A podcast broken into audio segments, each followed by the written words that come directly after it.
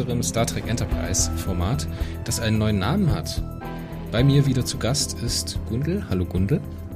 Hallo aus Schweden. Hallo aus Deutschland. Wir haben einen neuen Namen. Wir haben uns jetzt ewig, wochenlang damit rumgequält, einen mega elaborierten, coolen Namen zu finden, womit man direkt weiß, um was es geht. Und jetzt gerade im Vorgespräch haben wir uns darauf geeinigt, dass es äh, ganz einfach ist, ganz englisch und äh, mit ein bisschen Bezug zu unseren, denke ich, Lieblingsfolgen. Magst du es sagen? Pinky und Blue. Pinky und Blue, was geht ab? Jetzt überlegt euch mal, wer Pinky ist und wer Blue. Ähm, worauf das eine Anspielung sein soll, ist, glaube ich, relativ klar, gerade im Hinblick auf die Folge hier. Das ist so dieses, dieses Frotzeln zwischen Johnny Archer und Shran, der uns auch diese Folge wieder besucht. Denn heute sprechen wir über Schatten von Pejem. Aber bevor wir das machen, Gundel, wie geht's dir? Mir geht's gut.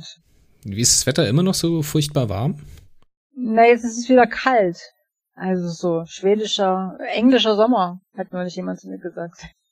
Also es regnet und es ist relativ kühl. Aber hier ist immer noch nicht. furchtbares Aprilwetter. Das ist ganz, ganz, ganz, ganz schlimm. Das schlägt mir sehr aufs Gemüt. Weil ich diese Zeit des Jahres immer sehr genieße, weil dann draußen immer alles so schön grünt und so hellgrün, quietschgrün, saftig aussieht. Und wenn du durch diese saftig, knaftige Landschaft spazierst und es dabei regnet, ist das alles ein bisschen deprimierend. Für mich zumindest. Mhm. Ja, sollst du vielleicht nicht nach Skandinavien ziehen, das ist öfters hier so. Regen ist bei euch ein Thema, oder?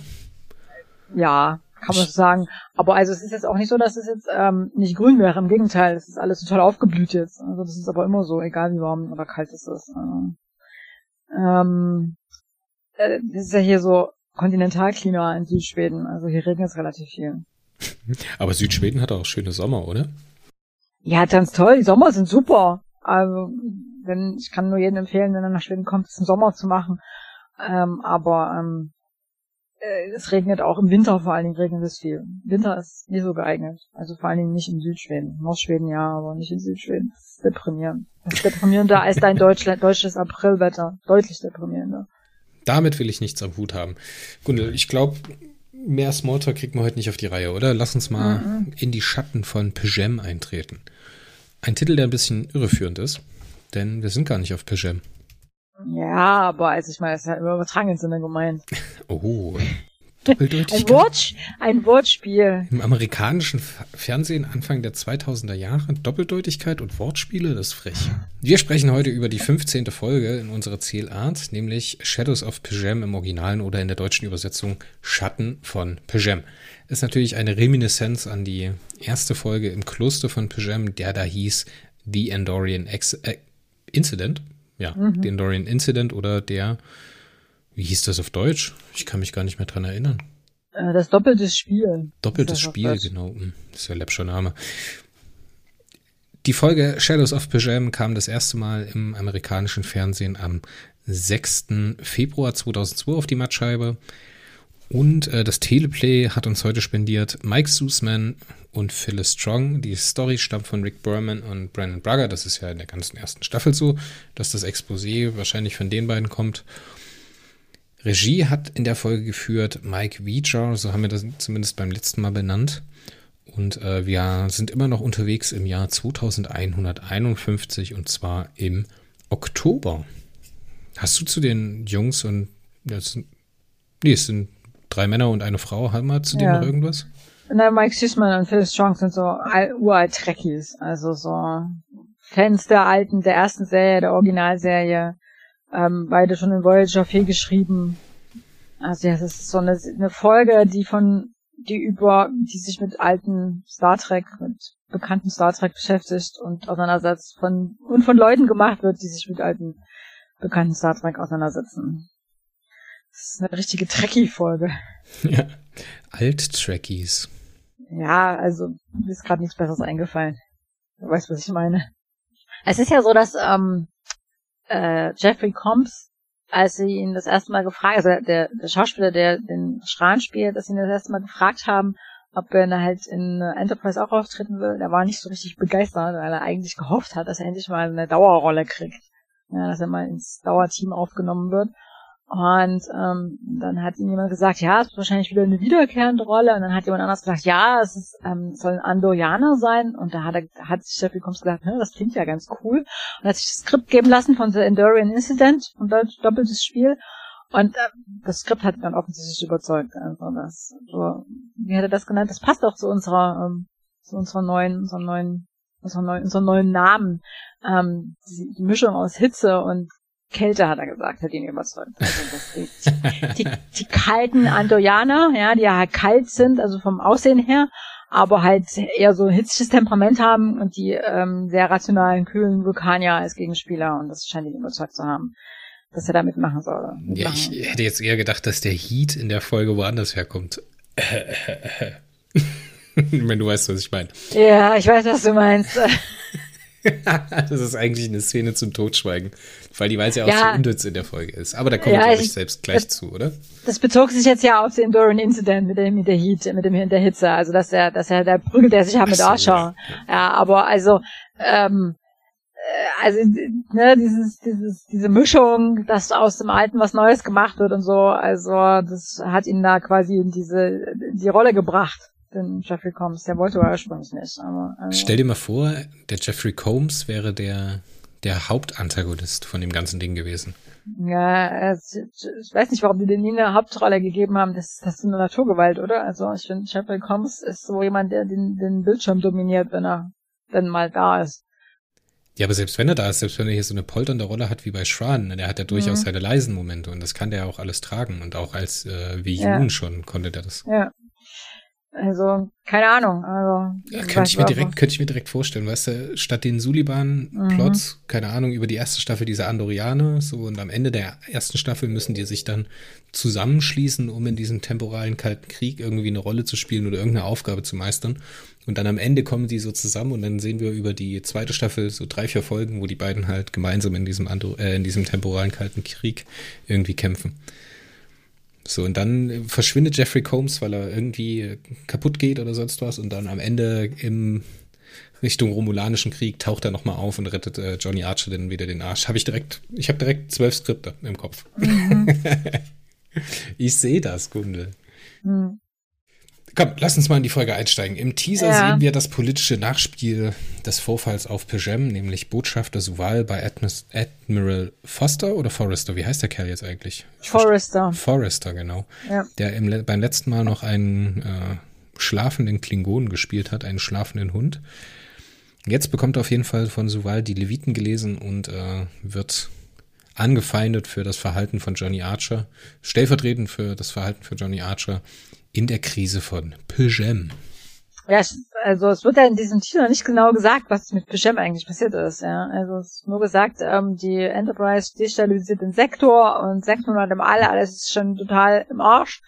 Nachdem die Menschen sich da jetzt eingemischt haben, es war offensichtlich eine blöde Idee, sollen die gefälligst jetzt sofort zurückrufen.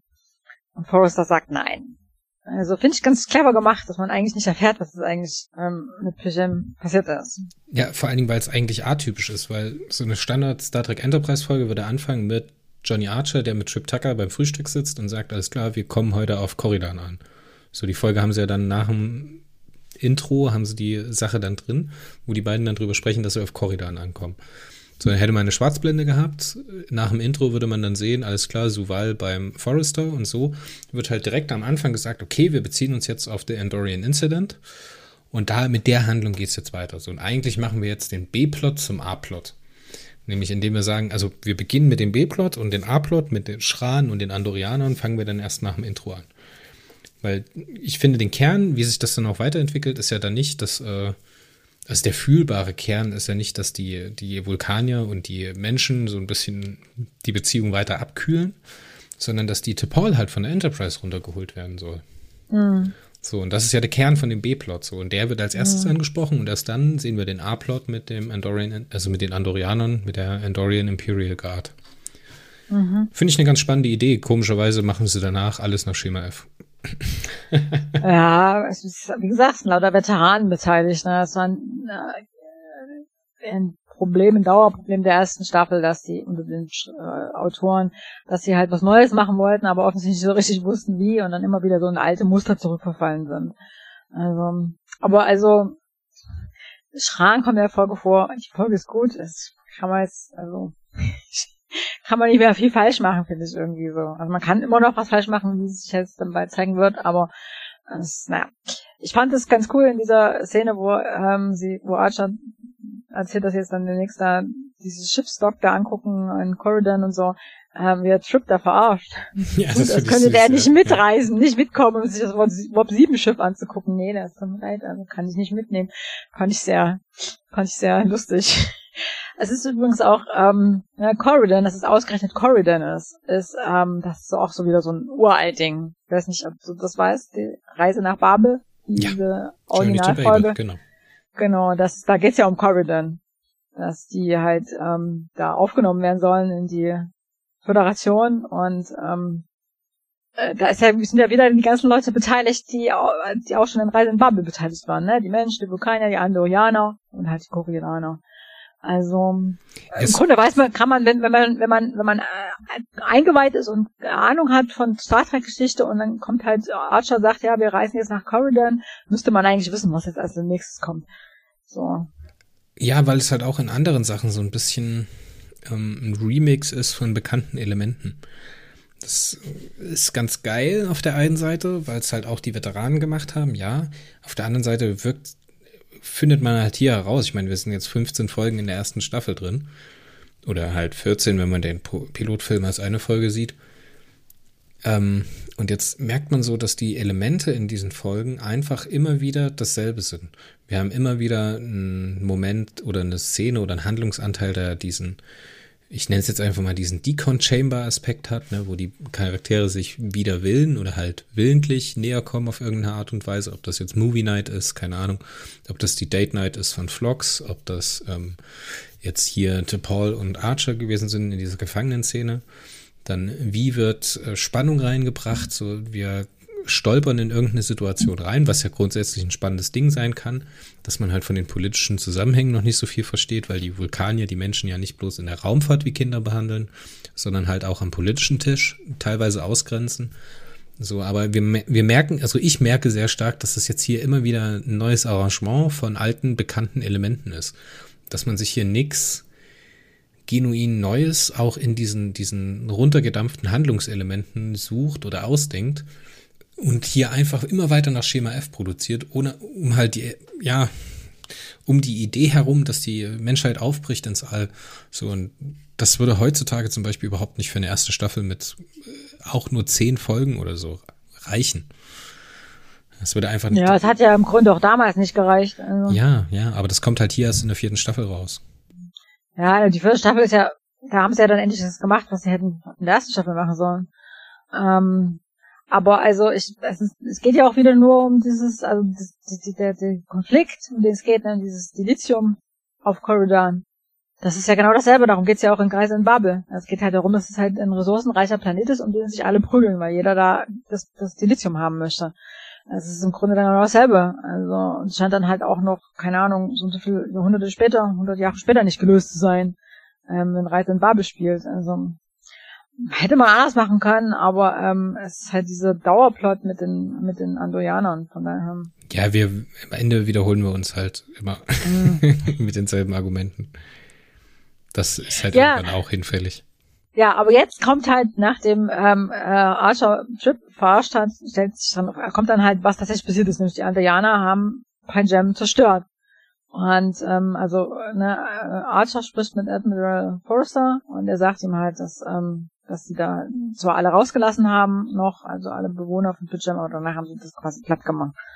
Und ähm, und der Admiral will halt, dass Archer nicht weiter in irgendwelche Interspezies ähm, Konflikte verwickeln lässt. Und dann sagt er noch, das ist wieder dann noch dasselbe wie im, im Teaser, es gibt noch eine weitere schlechte Nachricht und dann gibt es einen Schnitt. Es wird halt nicht gesagt, was diese zweite schlechte Nachricht ist. Und das muss ich sagen, muss ich an der Folge sehr, sehr loben.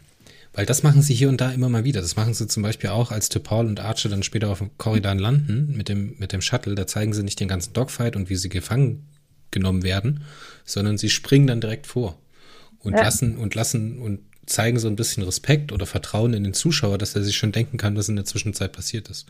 Das haben sie zum Beispiel in Terra Nova nicht gemacht. Da haben sie alles haarklein gezeigt.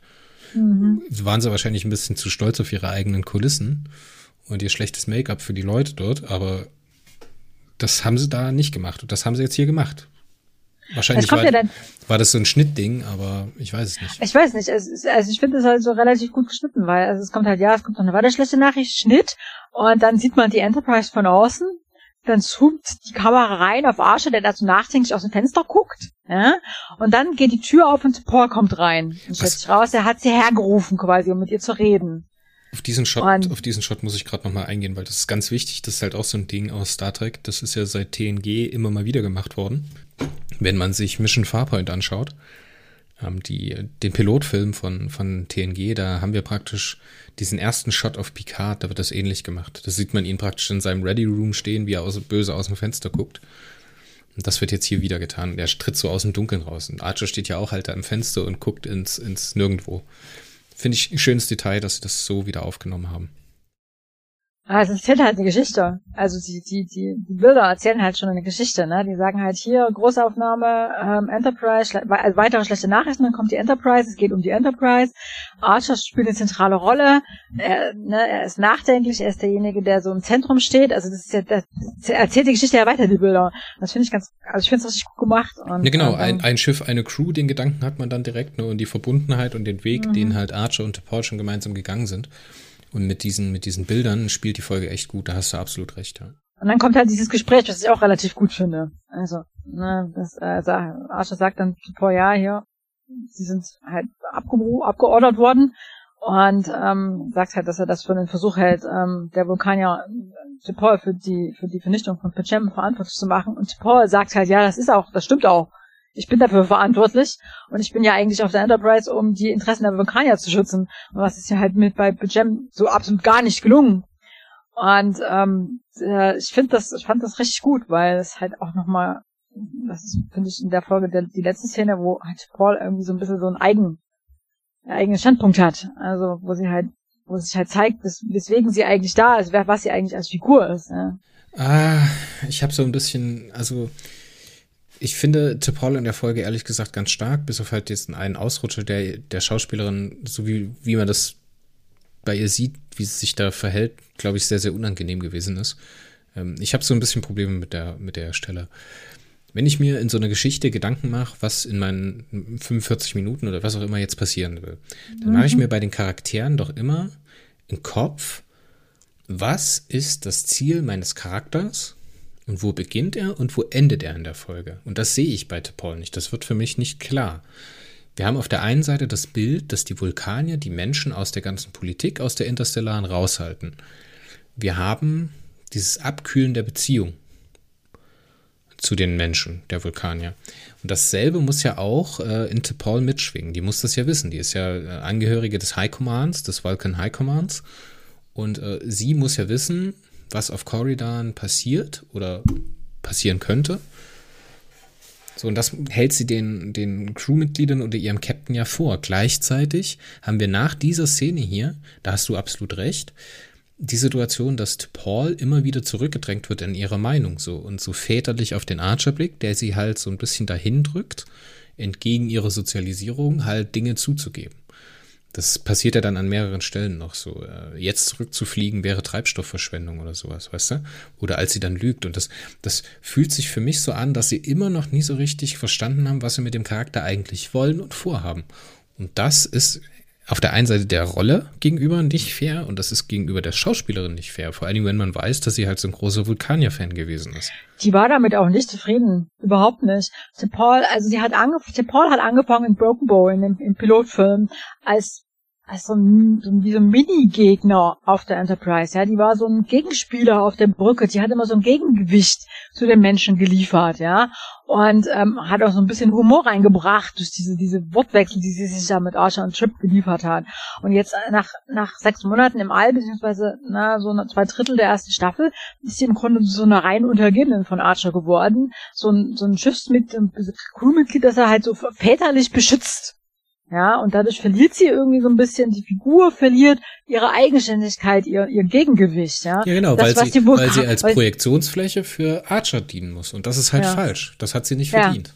Ja. absolut nicht, genau. Also ich finde aber, also ist, das ist halt in dieser Szene, zeigt sie halt zum letzten Mal in der Folge noch, dass sie halt auch tatsächlich nicht einer Meinung mit ihm ist. Sie sagt halt, nee, die, die Vulkanier haben recht. Ich hätte in Pyjam, äh, ihre Interessen schützen müssen und ähm, jetzt nehme ich das halt an, dass ich deswegen ähm, dafür bestraft werde. Arsch sagt ja dann, ja, der, der bietet ja dann so durch die Blume an, dass er sie schützen kann.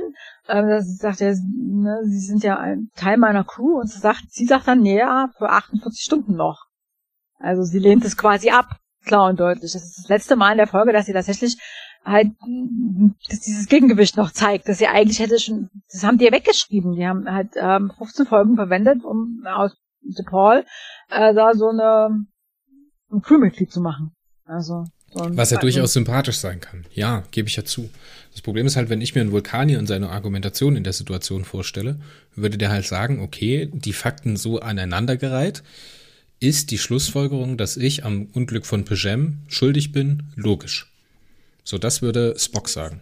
Mhm. Und was sie jetzt sagt, ist, die Vulkanier haben recht. Das hat ja ein paar Implikationen. Sie sagt halt, mhm. die Vulkanier, ne, sie zieht eine Linie, das heißt, sie versteht sich schon als Teil der Crew, was ja dann später auch noch herausgearbeitet wird, ist, was ist ja fair, es ist ja fair, es ist eine gute Idee. Mhm. Aber gleichzeitig kommt das halt auf der anderen Seite nicht rüber, dass sie halt ein Vulkanier ist und sie ist halt ein Vulkanier.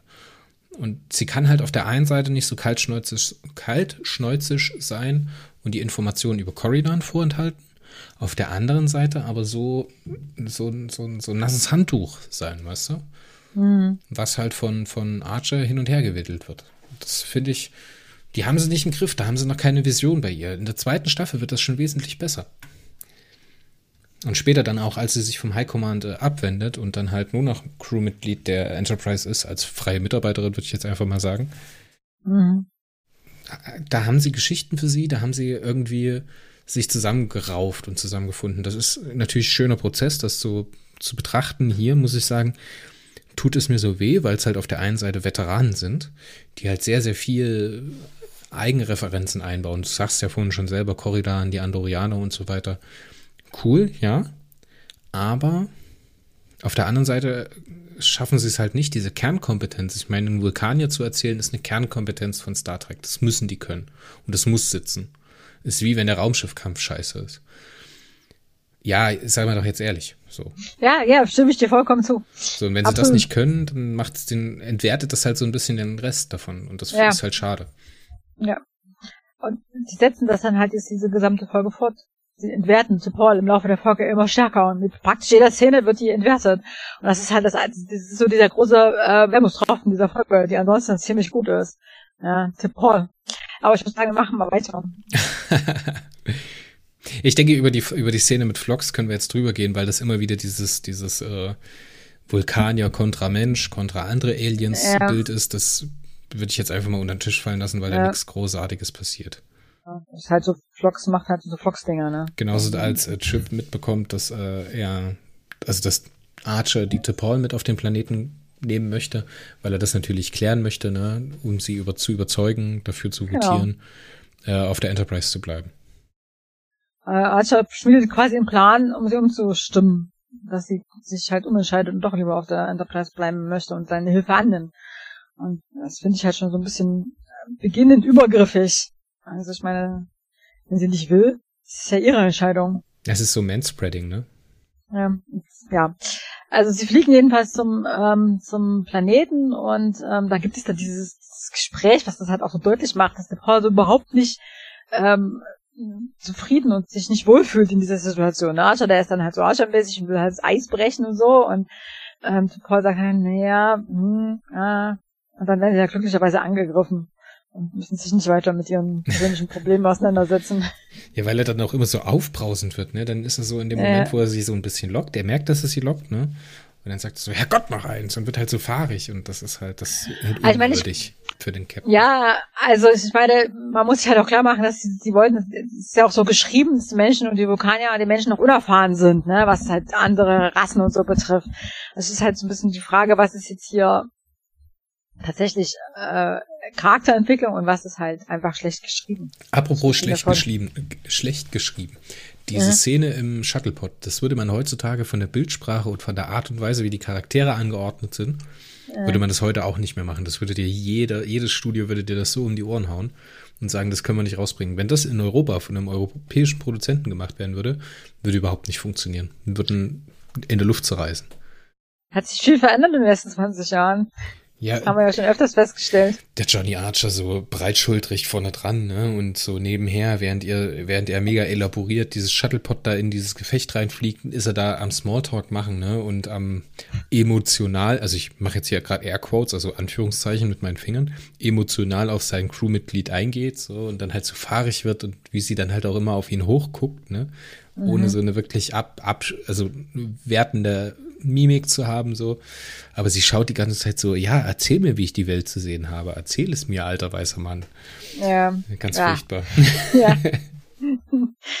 ähm, ja, es gibt ja dann, werden dann angegriffen und abgeschossen und dann gibt es halt diesen Schnitt, von dem du vorhin gesprochen hast, ne? Dann halt plötzlich sitzt sie dann halt da gefesselt in, im Dunkeln.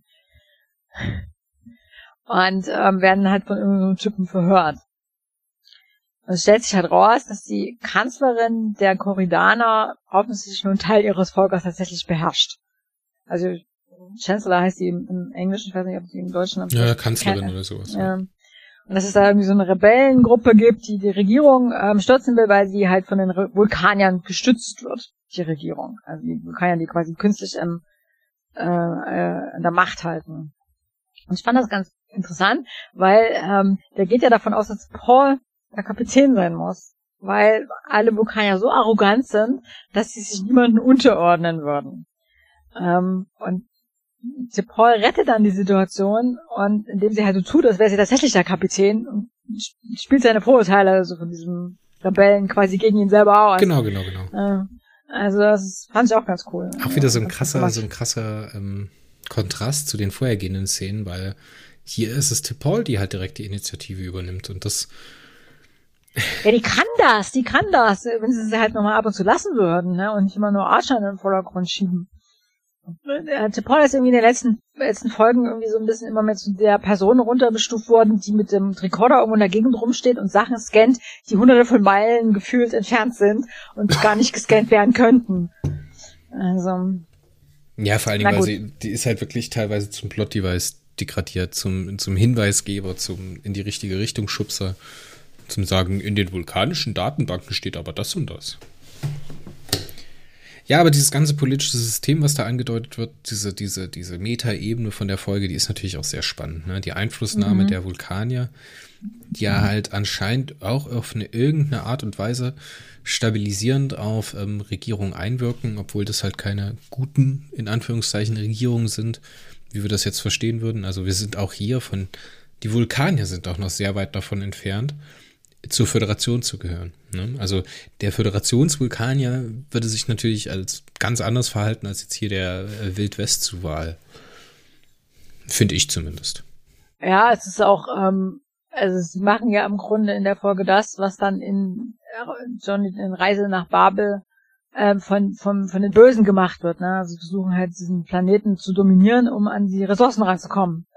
Also es wird zwar nie so genau gesagt, ob die Rebellen bzw. die Androianer recht damit haben, dass die Vulkanier hier rein ökonomische Interessen, rein wirtschaftliche Interessen haben, aber man kann davon ausgehen, dass das der Fall ist, dass sie das hauptsächlich machen aus, aus Eigeninteresse. Ja, diese, diese Konstruktion, wie sie jetzt hier ist, wie sie auch schon in uh, Journey to Babel ist, die taucht auch nochmal in Discovery Staffel 3 auf, in der zweiten Folge, Far From Home.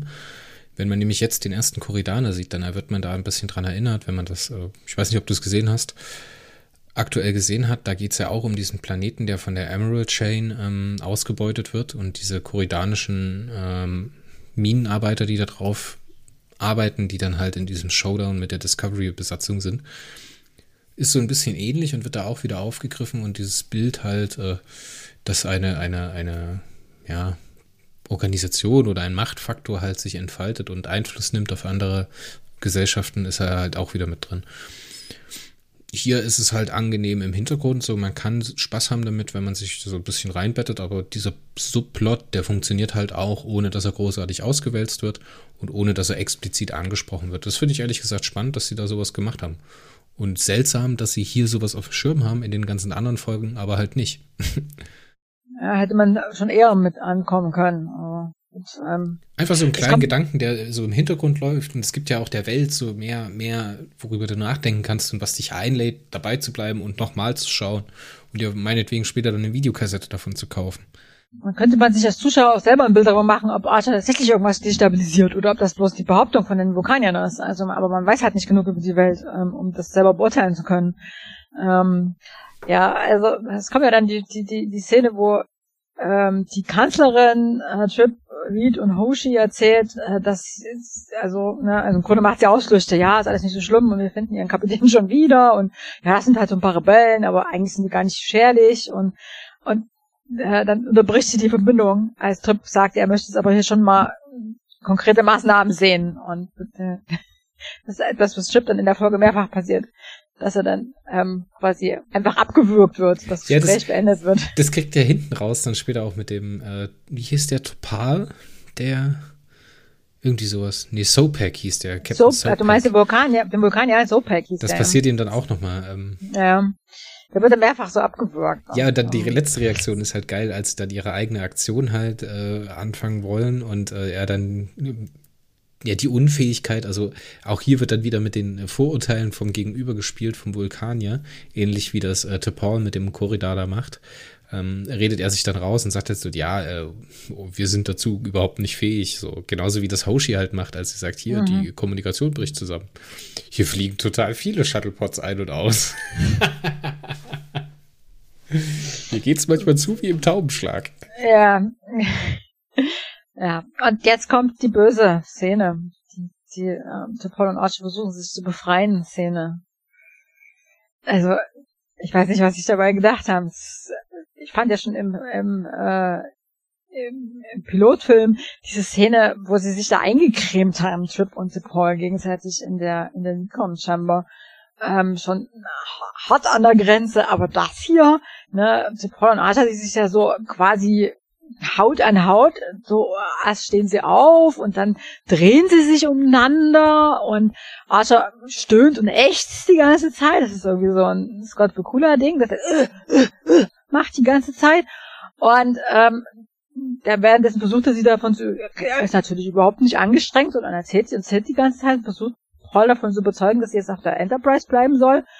Und ähm, dann fallen sie um und er landet, also, nee, der landet auf Tepors Brüsten. Du kochst gerne, oder? Ja, ich koche gerne? gerne. Ich koche auch ja. total gerne. Und beim Kochen fragst du dich ja immer, wenn du Arbeitsschritte oder Zutaten deinem Essen hinzufügst, wie du dein Essen voranbringst. Also schmeckt es danach anders? Hat es eine andere Konsistenz? Ist es eher am Ziel dran?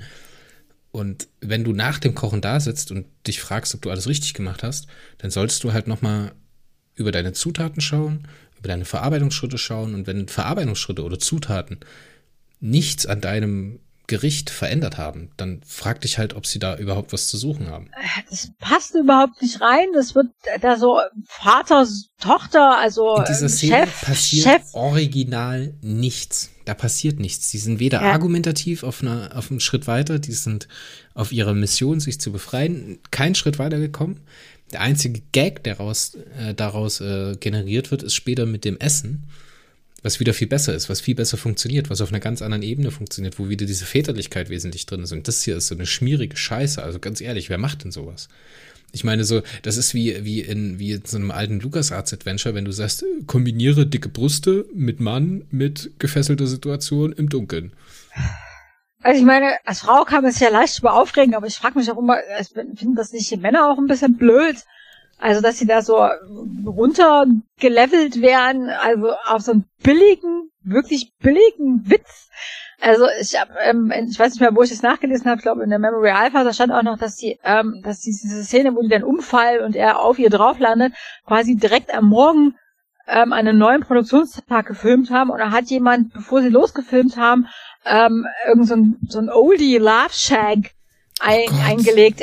Ähm, also Liebesnest auf Deutsch, ja, eingelegt.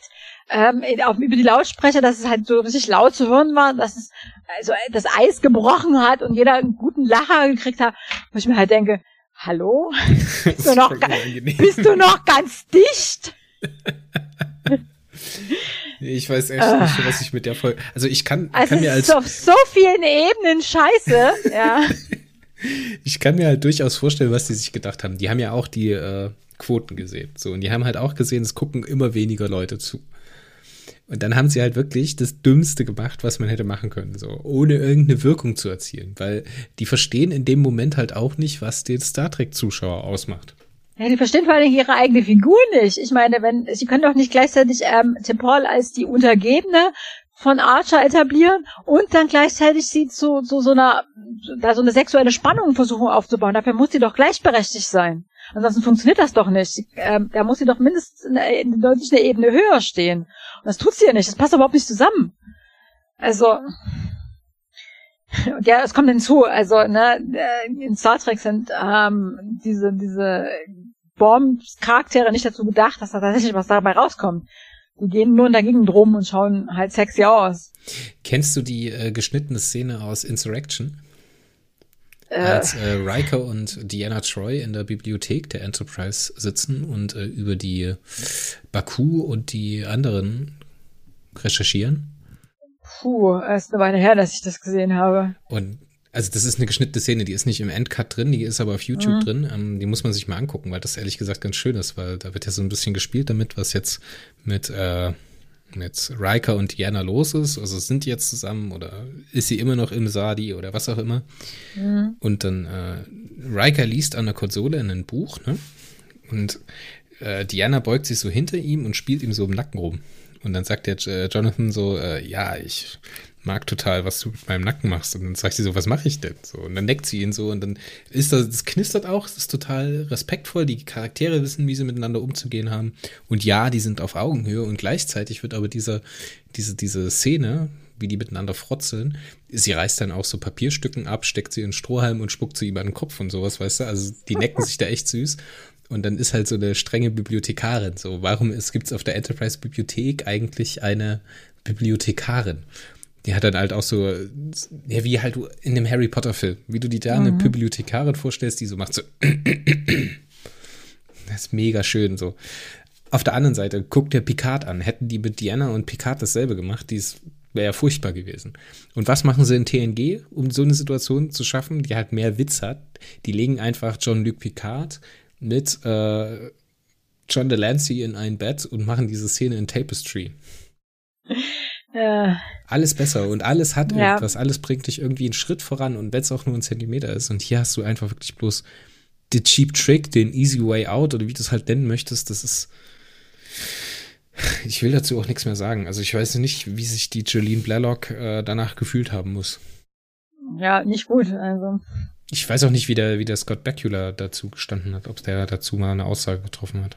Also ich habe nichts gefunden. Also ich habe zu dieser Szene nichts gefunden, keinerlei Aussagen von irgendjemanden, außer ähm, das, was ich gerade erzählt habe mit diesem Love Shack. Äh, wie 52 ist das. Ähm, ich habe allerdings dieses in der Blue-Ausgabe so ein, so ein längeres Gespräch mit den Charakteren, das habe ich nicht gesehen. Von daher, vielleicht sagen sie da was dazu, aber an dem, was ich gelesen habe, habe ich bisher nichts dazu gefunden. Vermutlich haben sie sich mit Absicht zurückgehalten.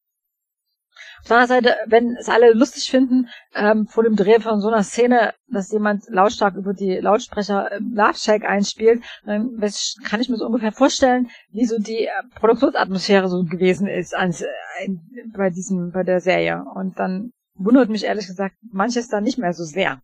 Ja, vielleicht, ja. es kann ja auch alles ganz unschuldig gewesen sein, keine Ahnung, die saßen abends alle beim Bierchen zusammen oder hatten ein Bierchen zu viel und haben dann Jonathan und, äh, also hier Scott Bakula und Julian Blalock haben dann äh, so ein bisschen rumgefrotzelt und das ist dann irgendwie in der Kneipe passiert und dann haben sie gesagt, ja, lass uns das morgen am Set nochmal machen.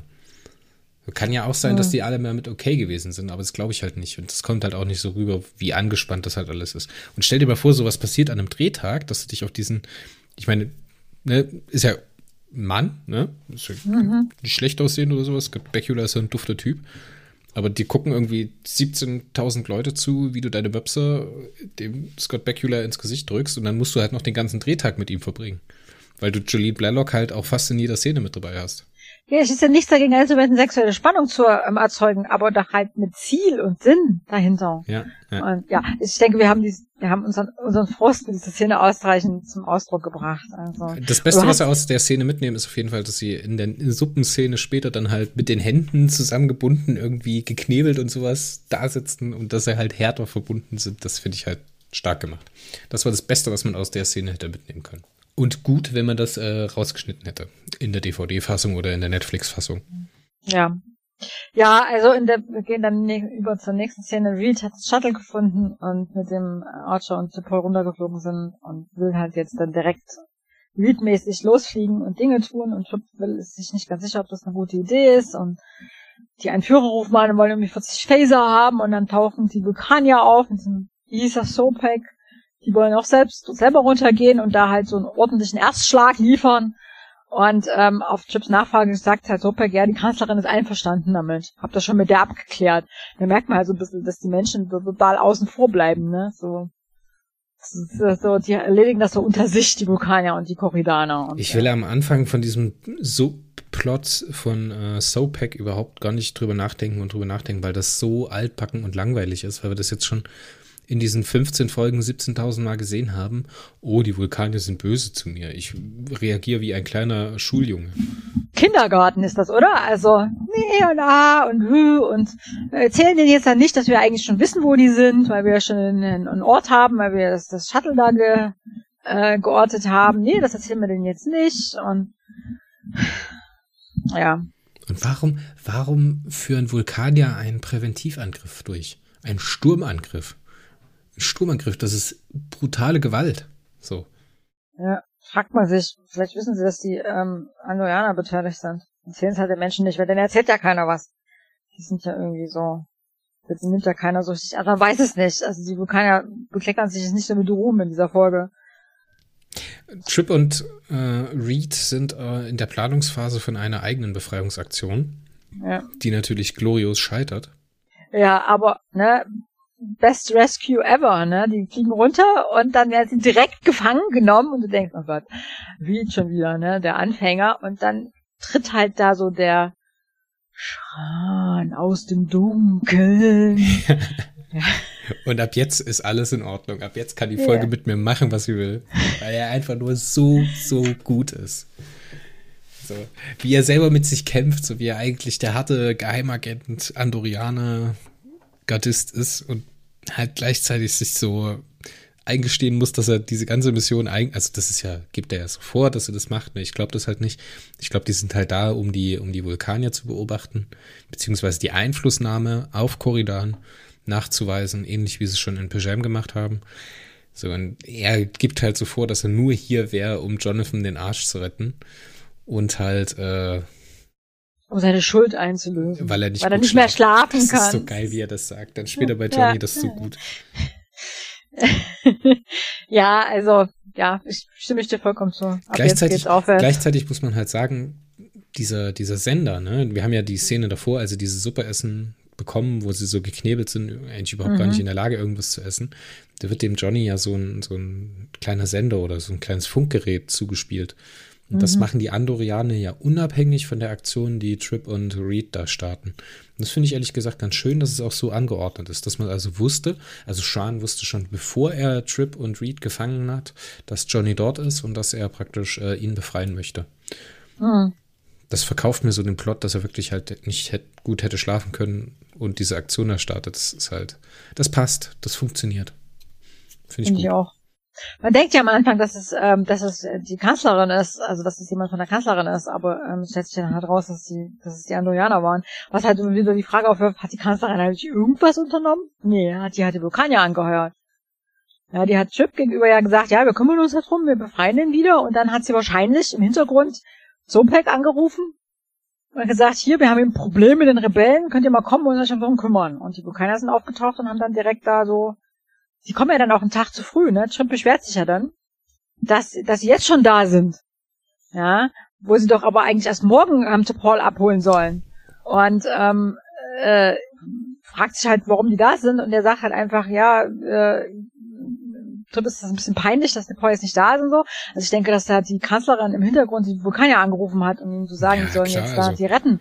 Ähm, da wiederum dann ähm, die, die Behauptung, dass die Vulkanier diese Regierung im Grunde an der Macht halten, beweist.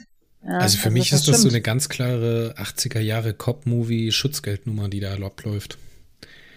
So, die äh, Vulkanier schützen die koreanische Regierung und halten sie an der Macht. Dafür kriegen die halt äh, Premium-Zugriff auf die Ressourcen oder, oder, oder Erstzugriff auf die Ressourcen von Koridan. Gleichzeitig versprechen die Vulkanier den Koridanen aber halt Schutz gegen irgendwelche Bedrohungen. So, und das wird jetzt hier ganz genau gelaufen sein. Und das finde ich halt auch geil an der Folge, dass auch das wieder ausgespart ist. Genauso wie rausgeschnitten mhm. ist, wie äh, Johnny und Paul landen oder halt so kleine Schritte in der Handlung, die genug Interpretationsspielraum geben und dass man sich halt danach noch Gedanken macht, was jetzt eigentlich in der Folge genau passiert ist und was halt im Schatten von Pajam versteckt worden ist. Das finde ich, finde ich geil, dass da so die Ebenen ineinander greifen und das äh, wird trotzdem noch, selbst wenn man die so guckt und nicht weiter drüber nachdenkt, kann man auch Spaß an der Folge haben. So. Jetzt kommt das Finale. Die ähm, Trip Reed und die Andorianer stürmen die Rebellenbasis. Und das fängt ja damit an, dass Trip äh, den Wachen, ich meine, andorianisches Ale anbietet, oder? Also ja, um sie quasi abzulenken. Ja. Also, dass sie ja auch offensichtlich genau wissen, was das ist. Ja, also, scheint, scheint ein Ding zu sein. Ja, scheint die Andorianer scheint schon öfters und länger sich da auf diesem Planeten aufzuhalten. Ja, und dann, die sind ja quasi relativ schnell da drin und relativ erfolgreich und wollen dann gerade da so die, ähm, den Kapitän und ähm, den Paul äh, befreien und dann greifen die Vulkanier an. Ich muss jetzt mal sagen, ich will jetzt mal noch ein bisschen äh, von der Technik her über diese Szene sprechen. Diese Szene hat ja ein Problem. Das ist ja wieder so ein Kulissenshot. Das ist ja keine Echtkulisse, sondern das ist ja eine aufgebaute Kulisse in einer Studiohalle. Und das sieht man ja auch so ein bisschen, aber hier, finde ich, arbeiten sie nahezu perfekt mit der Kulisse. Das ist im Schnitt später ein bisschen untergegangen, gerade der Anteil, der am Anfang vor diesem Tor mit dem andorianischen Ale passiert und dann später mit dem Shootout in dem Hof. Ne? Mhm. Und gerade äh, musst mal ganz genau schauen, was die da machen. Die zeigen dann äh, im Hintergrund, wie die, an, äh, die Vulkanier da einbrechen in ihrem Sturmangriff. Und gleichzeitig gucken wir aber über Shran, Trip, Reed, Paul aus einem Fenster hinaus und sehen in den Hof hinein. Das ist wenn du das mal dagegen hältst, was zum Beispiel in Terra Nova passiert ist mit den Kulissen, die Arbeit mit der Kulisse, wie der Shot da funktioniert, wie der Kameramann arbeitet, hast du hier ein wesentlich spezielleres Gefühl der Räumlichkeit und wie beengt dieser Hof eigentlich ist, wie, wie, wie kleinteilig und wie schnell dieses Shootout eigentlich vorbei ist auf diesem begrenzten Raum und wie die brutale Macht, die da, oder die brutale Kraft, die da angewendet wird, da wirkt. So, das finde ich echt, echt geil. Und das muss ich sagen, Hut ab vor dem Ding hier, weil das ist eine Szene vor einer Kulisse, genau so, wie man sie machen muss. Und dass diese Folge an der Stelle so eine Dynamik entwickelt, weißt du, es geht ja langsam los. Am Anfang kommt der Trip so lang getorkelt, ne? Und dann äh, lenkt er die Wachen ab und gleichzeitig klettert hinten Shran auf den Turm, um das Tor zu öffnen. Und dann geht das immer so weiter. Und dann wird das immer schneller und immer schneller und immer schneller und endet in der Situation, es wird dann kurz langsamer und endet in dem großen Crescendo, als T'Pol dann den Soulpack rettet, indem sie sich in den äh, Plasmaschuss reinwirft. Und das finde ich so als Szene für Star Trek Zucker. Zucker. Wirklich.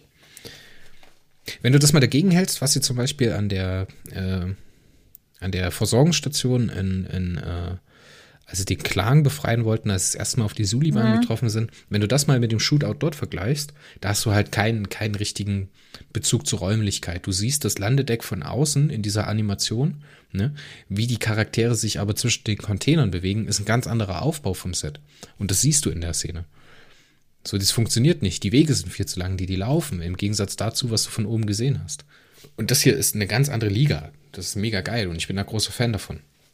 Ich fand es auch ziemlich groß. Also, bin ja ein großer Fan von ähm, kurzen, aber eindrucksvollen Gefechten. Also, ich was überhaupt nicht leiden kann, dass sich das immer ewig hinzieht. Ähm, ich finde es, also, äh, Kampfszenen sollten wie Sexszenen sein. Kurz, aber knackig. Gerade wenn du siehst, wie die äh, gegenseitig sich Deckung geben, die Andorianer und die Menschen, ne? wenn die dann hinten rüberspringen, dann siehst du halt immer vorne dann so ein spitzohriges, äh, glatt gekämmtes, äh, so ein Vulkanierkopf, der dann halt nach hinten schießt mit grünen Strahlen. Hinten hüpft dann Johnny weg und dann sieht man halt im Gegenschnitt, wie gerade Shran schießt und der Vulkanier die Deckung wechselt und sowas. Das ist schon echt gut gemacht. Ja, aber ich glaube, wir wiederholen uns in der Folge, oder? Ja, also ja, die, die Kampfszene ist gut und ähm, der andorianische Spürn wird irgendwie erschossen, aber ähm, Schran befreit dann Archer und äh, Paul und gibt ihm dann da diesen Scanner wieder zurück, wo die PGM-Daten drauf waren und dann sagt er das halt, ne, dass er jetzt wieder gut schlafen kann. Und ähm, dann kommt halt diese Szene, wo einer von diesen Rebellen die Vulkanier erschießen, einen, den, den Sopek erschießen will und Paul sagt, ja, das schon wird eingeschossen. Und dann gibt es diese Szene, wo er sie so aufhebt, ja, und weil seine, seine Wissenschaftsoffizierin ist, nimmt er sie damit hoch auf die, ähm, auf die Enterprise und überlässt sie nicht den Vulkanern. Das, das finde ich jetzt nicht so toll, aber gut. Und ähm, dann kommt diese letzte Szene auf der Enterprise, wo Flox und Archer erst Sopek verarschen, ja, halt quasi einreden, dass Paul wirklich sehr schwer krank ist und sehr schwer verletzt ist und dass sie ja immerhin sein Leben gerettet hat, also er sich jetzt für sie einsetzen soll. Und dann ist Sopex stimmt dann zu, ja, sagt, okay, ja, da mache ich mit, ähm, dass sie jetzt doch noch ein bisschen länger auf der Enterprise bleiben darf. Und dann wecken sie die Paul und stellt sich Überraschung heraus, dass sie doch gar nicht so schwer verletzt war. Und dann erzählt Archer hier aber, dass Sopex sich nun für sie einsetzen will.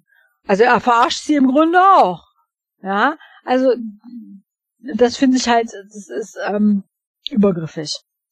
Ja, das Wort ist ein bisschen überbelastet, ähm, aber also die, ihr wird überhaupt gar keine Möglichkeit gegeben, selber zu entscheiden, wie sie jetzt da vorgehen will. Und also oh. er lügt, er lügt sie ja, der, er lügt sie ja an. Er sagte ja, dass, dass der Sopex sie quasi äh, von sich aus ähm, jetzt unterstützt.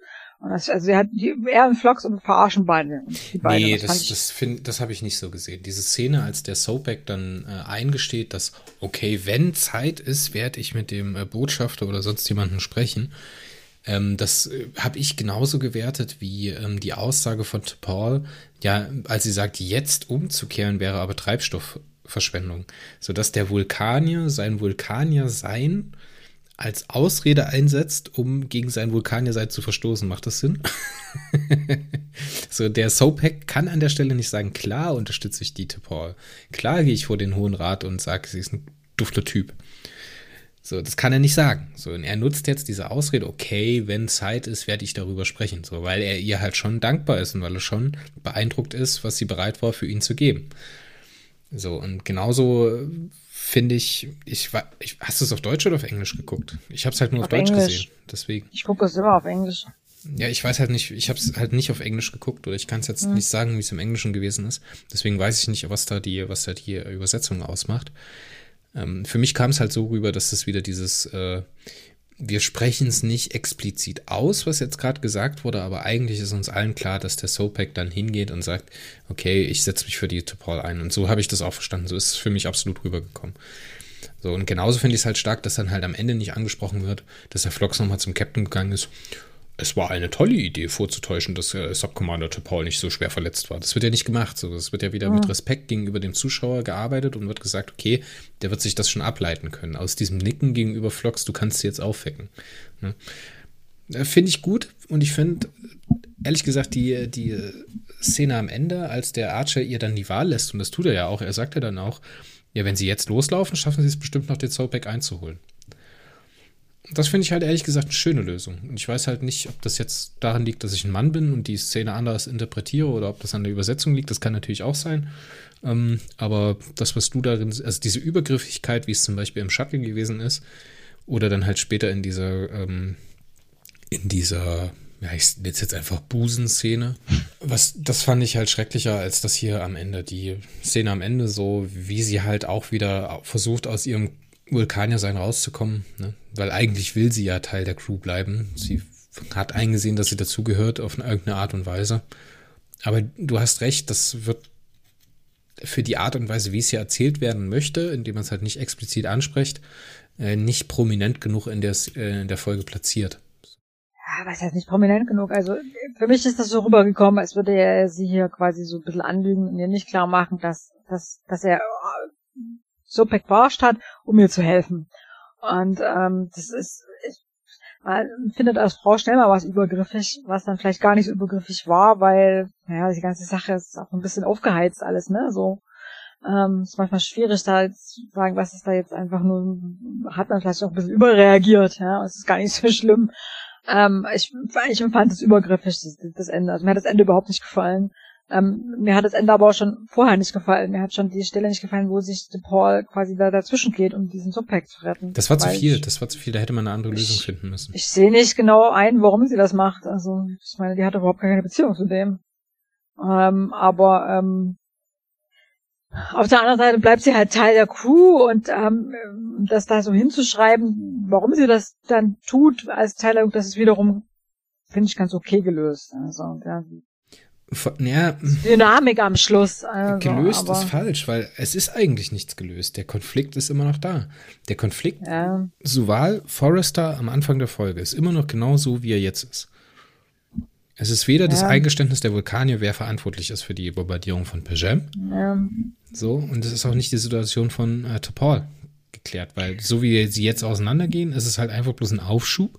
Und der Sopak versucht sich für Topol einzusetzen. Ich hätte eine Idee in dem Moment, als äh, Shran dem, dem äh, Archer den Scanner zurückgibt, diesen vulkanischen Scanner, den er von Pejem noch hat.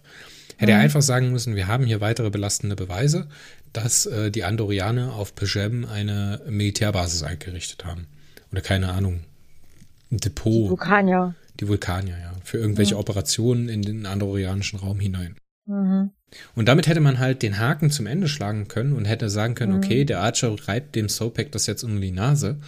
Er wird seiner Hotshot-Stellung gerecht, die, die ihm halt angedichtet wird, ne, über die ganze Staffel schon.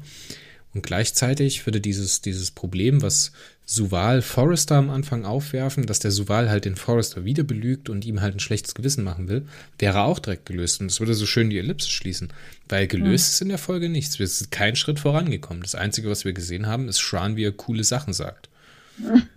Ja, sei mal ehrlich, was, was gibt uns das? Ja, man hätte auch, man hätte auch diesen Konflikt auf Corridor nutzen können dass die Vulkanier da irgendwas gemacht haben, was sie nicht hätten machen dürfen oder so. Und ja, dann, irgendwie dann, sowas, irgendwie sowas. Schran ist ja da nur offensichtlich schon eine Weile zugange auf diesem Planeten. Das heißt, er hätte dann natürlich auch Sachen wissen und herausfinden können, die er an Archer dann hätte weitergeben können, der sie dann benutzt, um die Vulkanier unter Druck zu setzen.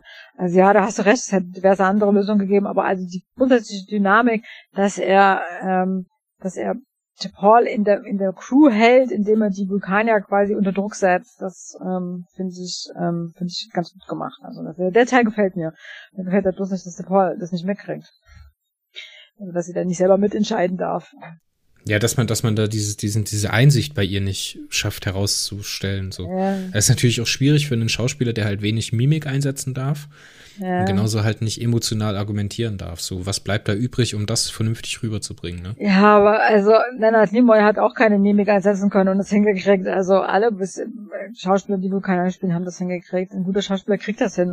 You äh, was and ever will be, my friend.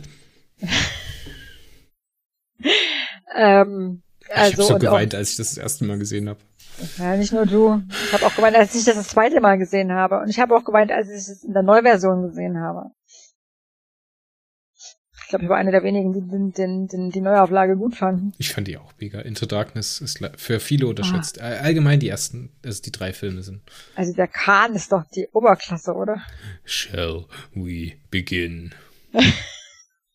Idealbesetzung. Ja gut, egal. Also ähm, äh, ich, Julian Blaylock ist eine gute Schauspielerin, die würde das hinkriegen. Man müsste ja halt die Rolle nur ein bisschen herschneiden und, und richtig hin, hinschreiben. Aber gut.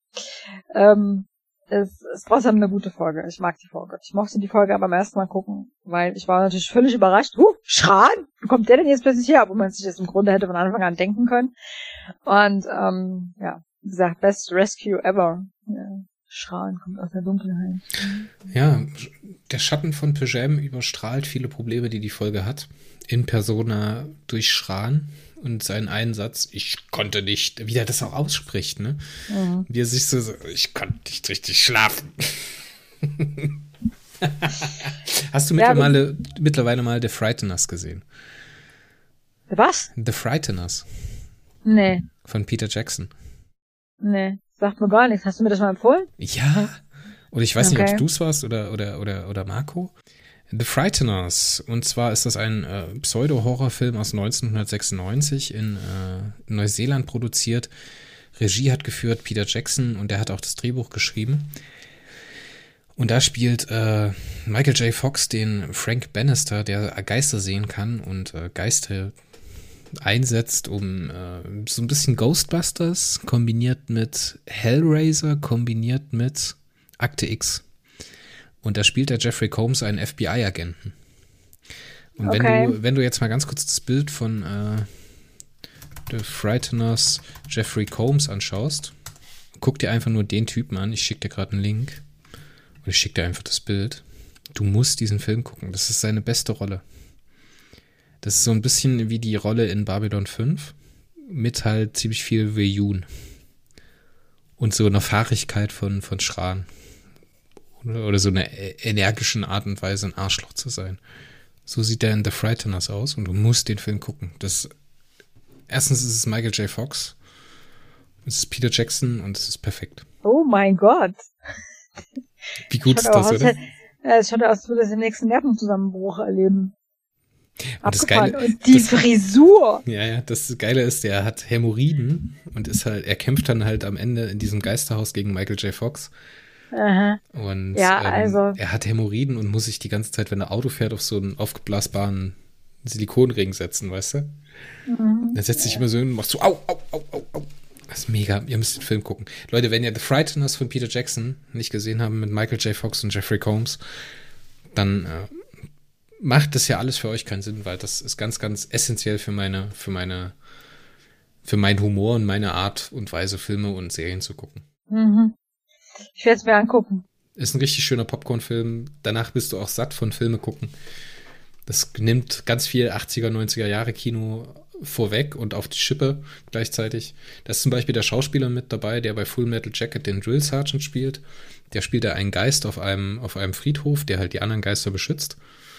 Und den Michael J. Fox immer voll labert, wenn er, wenn er dorthin geht, um andere Geister zu besuchen. Das ist mega toll. Okay. Große Empfehlung von mir. Was gibst du der Folge denn? Shadows of Pijam. Hm.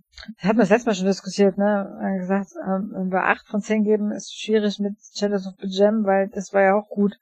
Also acht. Sieben, acht so. Ich tendiere halt dazu, sobald ich Shran sehe in Enterprise, alles andere zu vergessen.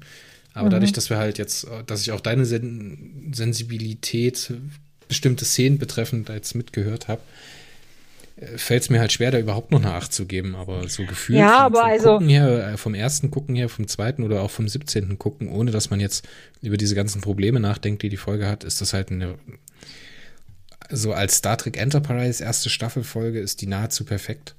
So Also viel besser ist die Staffel nicht geworden. Muss ich jetzt ja nicht so sehr beeindrucken lassen, ähm, dass ich ja, die, die Paul-Rolle schlecht finde, ist jetzt auch mehr so, das ist eine Sache, die sich im Laufe der ganzen ersten Staffel entwickelt hat.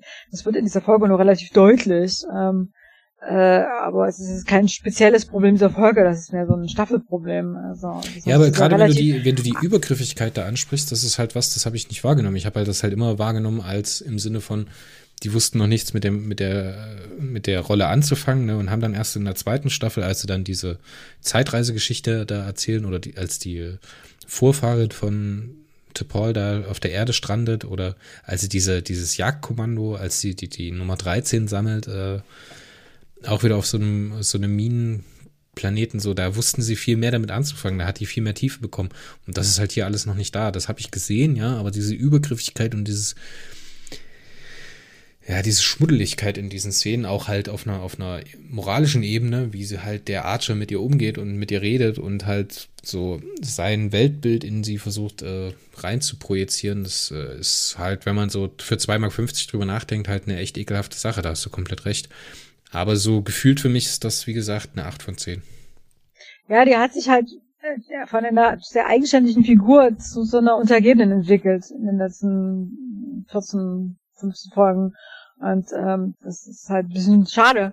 Ähm, aber ich finde, das macht die Folge jetzt nicht also schlechter oder so. Das ist einfach nur, der Folge wird halt mal deutlich. Also, ähm, ich fand so in der Art, wie sie gefilmt war und so vom, vom Pacing und so fand ich sie ziemlich gut. Also. Ja, gerade weil du es ansprichst, da habe ich noch gar kein Wort drüber verloren. Das Pacing in der Folge ist mega gut. Das ein, der einzige Punkt, wo sie es halt verkacken, obwohl ich die Szene mega süß finde und mega toll am Ende, ähm, ist, dass sie es nicht schaffen, diese Ellipse zu schließen und das Problem in der Folge eigentlich zu lösen, weil das ja später nicht nochmal großartig aufgegriffen wird.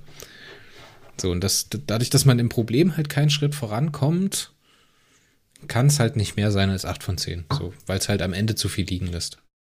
Aber 8 von 10 ist doch schon. Ja, wie gesagt, besser wird's in der ersten Staffel eigentlich nicht. Weil wie das Schema F hier zusammenkommt, ist halt Creme de la Creme. Wie war, wie war. Dafür ist es halt die Tracky-Folge. Nimmt alte Probleme wieder auf. Hoffenweise Gastdarsteller, die so ähm, Star Trek-Veteranen sind. Ist ja nicht bloß der, der Jeffrey Combs. ist ja auch der Schauspieler von Admiral Forrester und äh, Sobek ist auch so ein, der Schauspieler ist auch so ein Veteran. Also, ja. Also ich find's gut. Über welche Folge sprechen wir denn beim nächsten Mal, Gundel?